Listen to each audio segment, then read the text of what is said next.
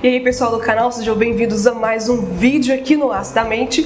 Hoje eu decidi falar para você sobre uma situação que é bastante incômoda, que acontece muito de verdade em acompanhamentos terapêuticos, em psicoterapia, e pode ser que seja uma situação que você já vivenciou ou uma pessoa próxima de você tem pensado a respeito disso, e na verdade a gente raramente para para entender como isso acontece e por que que isso acontece. O que acontece quando o paciente decide sair da terapia, interromper o acompanhamento terapêutico e continuar a vida seguindo a partir daquilo que ele conseguiu compreender durante as sessões? Por que, que os pacientes decidem? O que acontece depois disso? Será que depois eles voltam?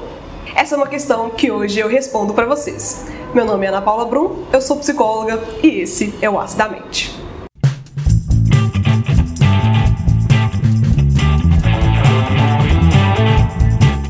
Essa é uma questão extremamente relevante em um acompanhamento terapêutico de psicoterapia. É quando o paciente realmente decide ir embora, sair daquele processo, interromper o processo. Alguns informam e outros simplesmente desaparecem daquele cenário. O que, que leva uma pessoa a deixar a terapia? O que, que leva o paciente a desistir do seu processo terapêutico?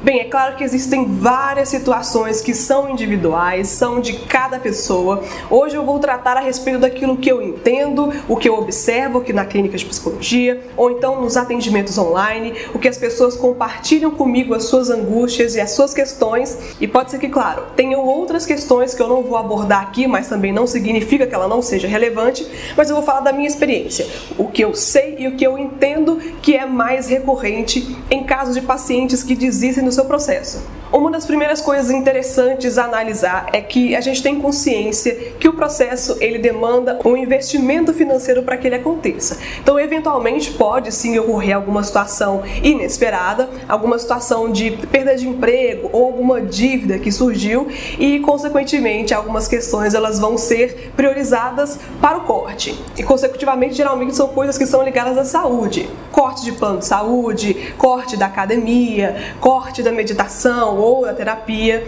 enfim, isso é uma questão de prioridade para a pessoa, mas a gente sabe que isso acontece. Então, tirando essas questões financeiras, essas questões emergenciais, eu também percebo que existem algumas pessoas que não têm o conhecimento devido de como funciona a terapia, qual que é o objetivo, qual o tempo que ela demanda. Isso geralmente desgasta muito a expectativa dela. E aí ela sai achando que o profissional é ruim ou que a técnica não funciona. E qual que é esse entendimento da psicologia, da psicoterapia para aquela pessoa que procura aquele tratamento? Geralmente são pessoas que acham que os psicólogos têm a resposta para todos os problemas dela. Geralmente são pessoas que precisam de um direcionamento, como se fosse um técnico mesmo, dizendo: você tem que fazer aquilo, tem que fazer isso, vamos começar por aí. E não é assim que funciona.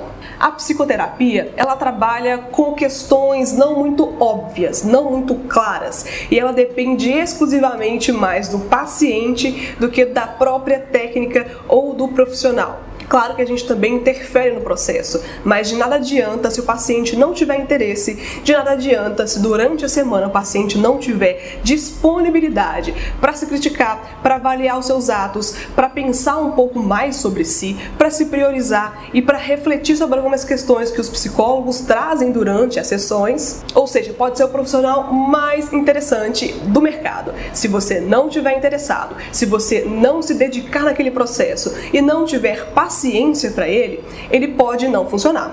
E é importante que o paciente tenha noção disso.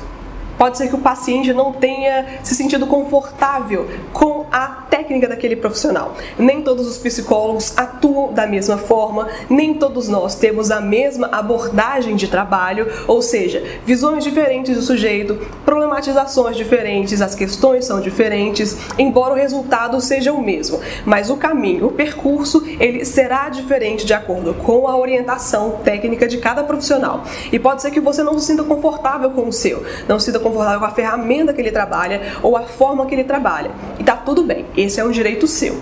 Uma questão é que se você não se sentiu confortável com ele, você pode se sentir confortável com outro profissional. E tá tudo bem também.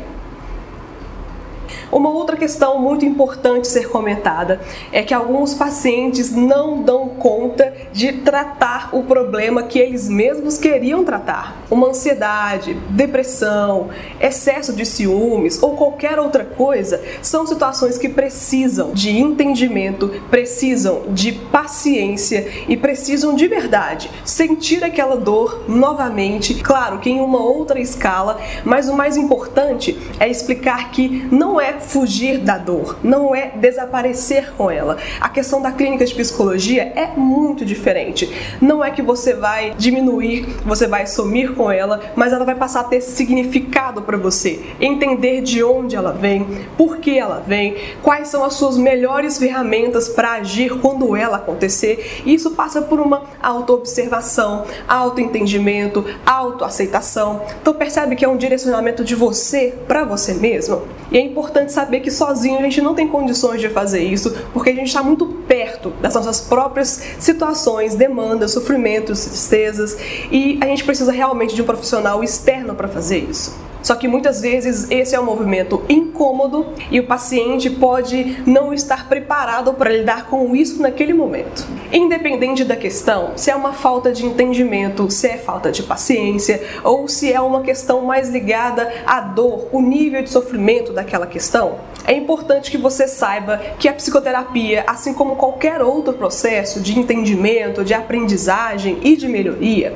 você precisa de estar atento a ele, você precisa de estar aberto às possibilidades, você precisa de estar completamente inclinado para fazer com que aquilo dê certo, porque o processo depende mais de você do que da gente. Isso é uma ótima possibilidade para que você mesmo desemboque um ótimo relacionamento consigo e consiga atingir as suas principais demandas. Você já passou por isso? Já desistiu da terapia? Ou você conhece alguém que desistiu daquele processo justo quando estava conseguindo alcançar algum resultado? Você tem alguma curiosidade a respeito disso? Se sim, deixa aqui nos comentários como que foi a sua experiência ou o que, que você aprendeu mediante sair da terapia e depois tentar voltar, reencontrar-se de novo e abrir-se para novas experiências. Conte pra gente como que foi a sua experiência, porque eu tenho certeza que você conseguirá ajudar outras pessoas que têm essa mesma angústia, essa mesma dúvida e você pode influenciar positivamente a vida de mais pessoas aqui no Acidamente. Se esse vídeo fez sentido para você, não se esqueça de se inscrever aqui no canal,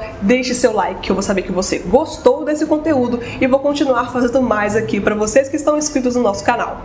Muito obrigada por ter ficado até o final e até o próximo vídeo aqui no Acidamente. Até mais, pessoal. Tchau.